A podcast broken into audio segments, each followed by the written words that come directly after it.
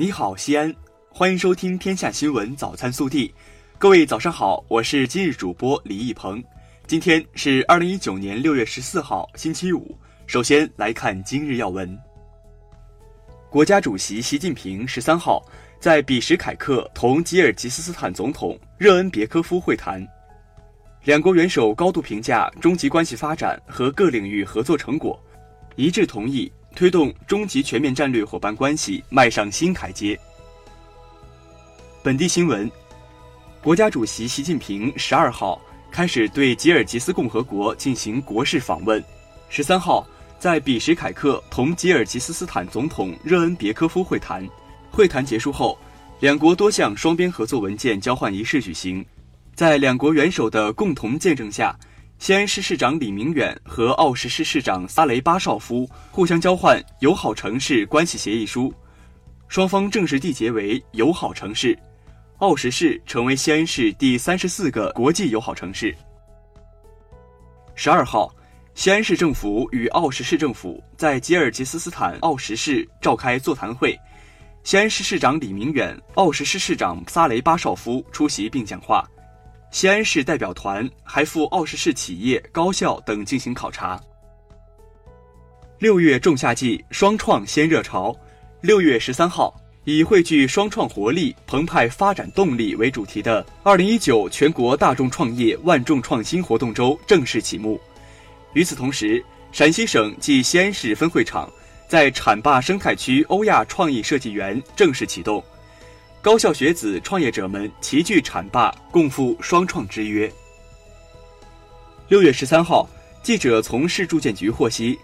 从六月二十号起。业主可就近前往西安市九十个维修资金交存网点的维修资金业务办理专柜查询个人账户的明细情况。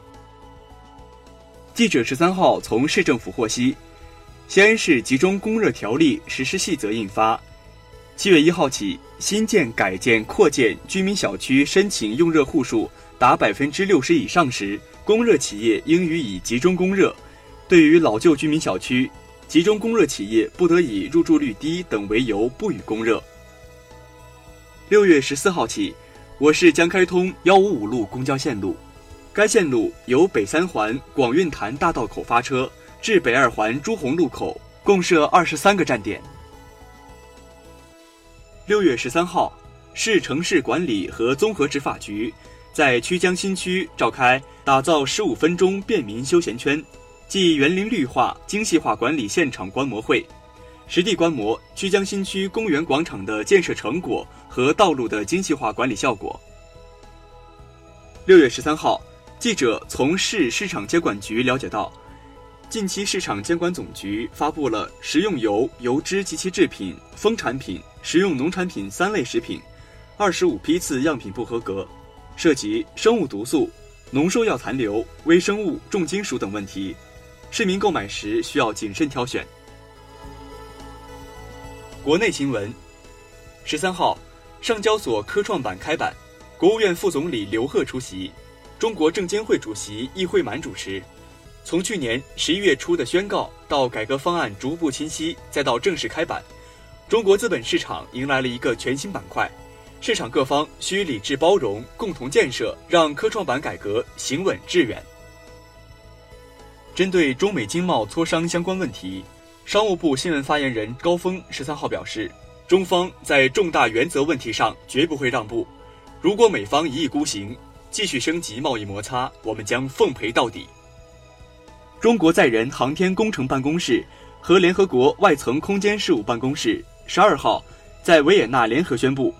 来自十七个国家的九个项目，从四十二项申请中脱颖而出。成为中国空间站科学实验首批入选项目，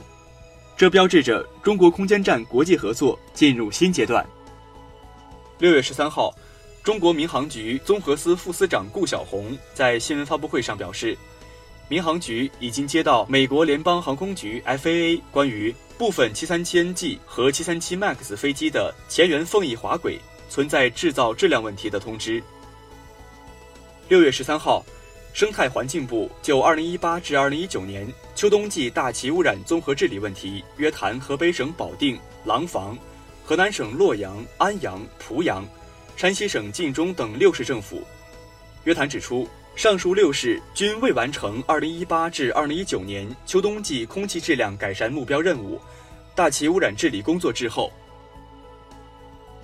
据应急管理部消息，截至6月13号16时，洪涝灾害已造成浙江、福建、江西、湖南、广东、广西、重庆、贵州八省区市五百三十一点二万人受灾，六十一人死亡，十四人失踪。三十五点六万人紧急转移安置，九千三百余间房屋倒塌，农作物受灾面积三百七十一点一千公顷，直接经济损失一百三十三点五亿元。记者十三号从中国民用航空局新闻发布会上获悉，一至五月，全国民航共完成旅客运输量二点六八亿人次，同比增长百分之八点五。从航线结构看，国内国际航线分别完成二点三八亿人次和三千零二十点七万人次，同比分别增长百分之七点六、百分之十六点五。又是一年毕业季，某网站十三号发布的《二零一九高校毕业生就业居行报告》显示，七成毕业生选择租房居住，其中个人工资、父母支持成为主要的房租来源。昨天，北京二中院。对在西单大悦城商场持械杀人的被告人朱继业作出一审判决，以故意杀人罪判处其死刑，剥夺政治权利终身。二零一八年二月十一日十三时许，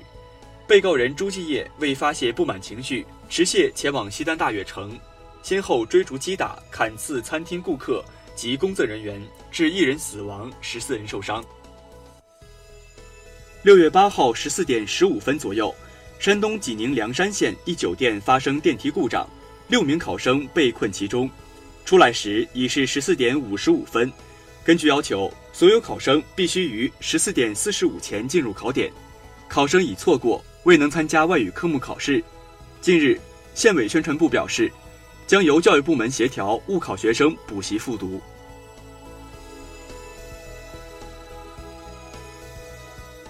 暖新闻。六月十一日，西安交大启德书院学生马明海收到了一封患者的感谢信，表达了患者对生命的热爱和对捐献者的感激。记者获悉，马明海是我省第二百零一例造血干细胞捐献者。五月三十日，西安交大启德书院学生马明海在拍完年级毕业照后，匆匆前往唐都医院，坚持打完六针。微调查，近日。南昌进贤县的洪女士称，高考前学校收了考试期间食宿费七百五十元，劝家长不要陪考。她家孩子在学校安排的宾馆午睡，因没人叫醒，致英语缺考。洪女士认为校方管理失位。校方称，考前曾多次敲门提醒考生，考生是成年人，学校不担责。这事你怎么看？更多精彩内容，请持续锁定我们的官方微信。我们明天不见不散。